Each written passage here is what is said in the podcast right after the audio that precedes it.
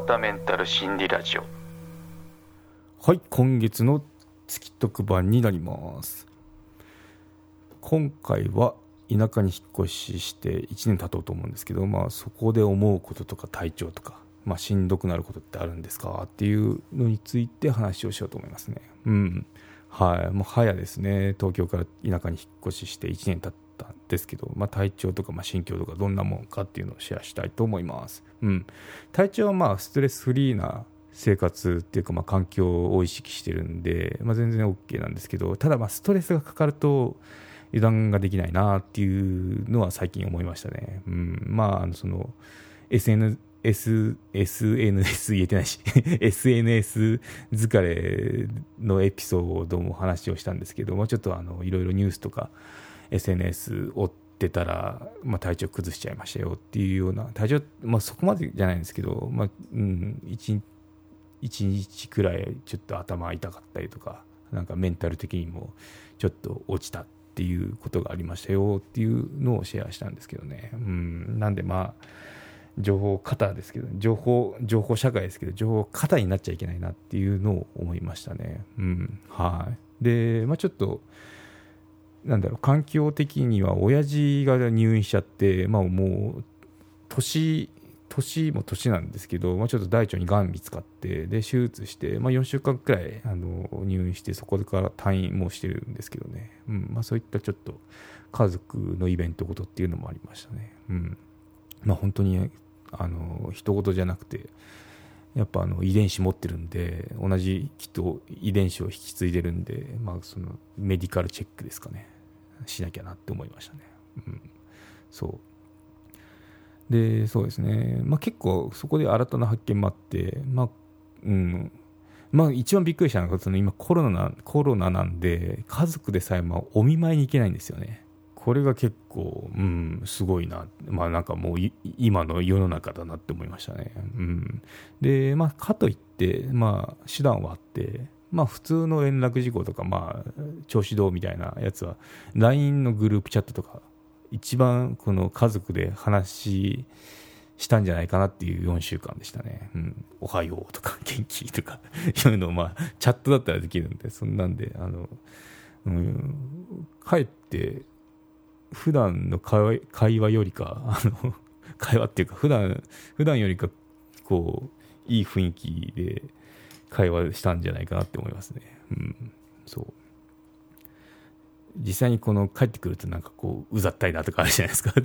ああいうの抜きで大丈夫とかおはようとかおやすみとか 言えてたような気がしますね。うん、そうまあこういったちょっと大きめのトラトラブルっていう大きな大きめのイベントトですけど、まあ、メンタル的にはここは全然影響はなかったですね。うん、で、まあ、油断できなかったことっていうのがあって一瞬しんどくなったんですよね。っていうのがなんでかっていうと自営業なんであのでしかも今が頑張り時なんで休みがないんですよ。土日もあの土日なんですか状態なんですよね。そうあの旗日とかも、でもともと私ちょっとつ盲信型の伊之助タイプなんでまあ、うん、そうずっと土日もない生活をもう何ヶ月もす過ごしてるわけですね。で、かつ、都会でまあ交友関係できたんで、田舎っていないんですよ、友達が。そうで、しかも会えないじゃないですか、今って。うん、少ない友達にも会えないっていう、この二重苦になってて、まあでもこれ、いい方に考えると、まあ、集中して自分のそのやりたいことに、あの、フォーカスできるからいいかなって思ったんですけど、やっぱ、あの、限度があるなっていうのは思いましたね、そう。うん。まあ、自分の叶えたいこととか、まあ、やりたい、まあ、自分のビジネス成功させたいっていう成功っていうか、まあ、なんだろう軌道に乗せたいっていうのがあるんであの苦ではないんですけど、まあ、これも数ヶ月続くと、まあ、多分半年くらいかな。まあ、あの、ほどほどにはしてるんですけどね、土日はちょっとペースを落としてとかいう調整はしてるんですけど、まあ、これがずっと続いていくと、やっぱさすがに限度があるんだなっていうので、ちょっとあの 体崩した時の懐かしい感じまではいかないんですけど、その、ななんだろう、こう予兆がピッてこう来たあこれやばいぞ、このままいくとあの倒れるやつやっていうようなとこまで来ましたね。うんまあ一回経験者ですし、あとまあそういった時はこう、とにかく休むっていうのが 一番なんで、まあなんとかその、おかしくならない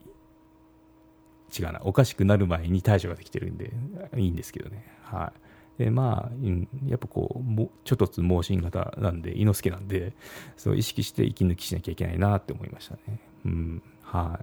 い。でそうですね。まあ身のな身身辺っていうのか身体身体もおかしいな なんかまあまあ、将来ですね、将来について思うことっていうのは、まあ、ちょっと期限を決めましたね。うん。まあ、来年あたり、来年あたりか来年ですね。来年は東京に戻ろうって思いましたね。戻ろうと思ったっていうか決めましたね。はい。まあ理由としては、こういう関係でやっぱ東京にあるのと、まあコロナもその時収まってんじゃないかなっていうとこもありますね。うん。そう。まあまあ正直長年ずっと、あの、20年近く東京済みなんで、まあ憧れとかそんなのはないんですけど、むしろあの、マンネリ化してて、あんまり、うん、そう行きたいとこも行き尽くしたかな行き尽くしたかなっていうのはあるんですけどね、うん、まあでもなんかこう雰囲気とか水が合うっていうのは確かですね。なんでまあ戻ろっかなっていうのを戻ろっかなとか戻るぞっていうふうにあの決めましたね、でまあ有料チャンネルのご案内をいたします。サブスク版チャンネル「ひろわたメンタル心理ラジオプレミアム」を Apple Podcast で木曜に配信中。サブスク会員は今までの会員限定エピソード全てを聞くことができます。Windows の方も iTunes から聞くことができます。トライアル期間も設けてございます。ご登録して応援いただけると励みになりますのでどうぞよろしくお願いいたします。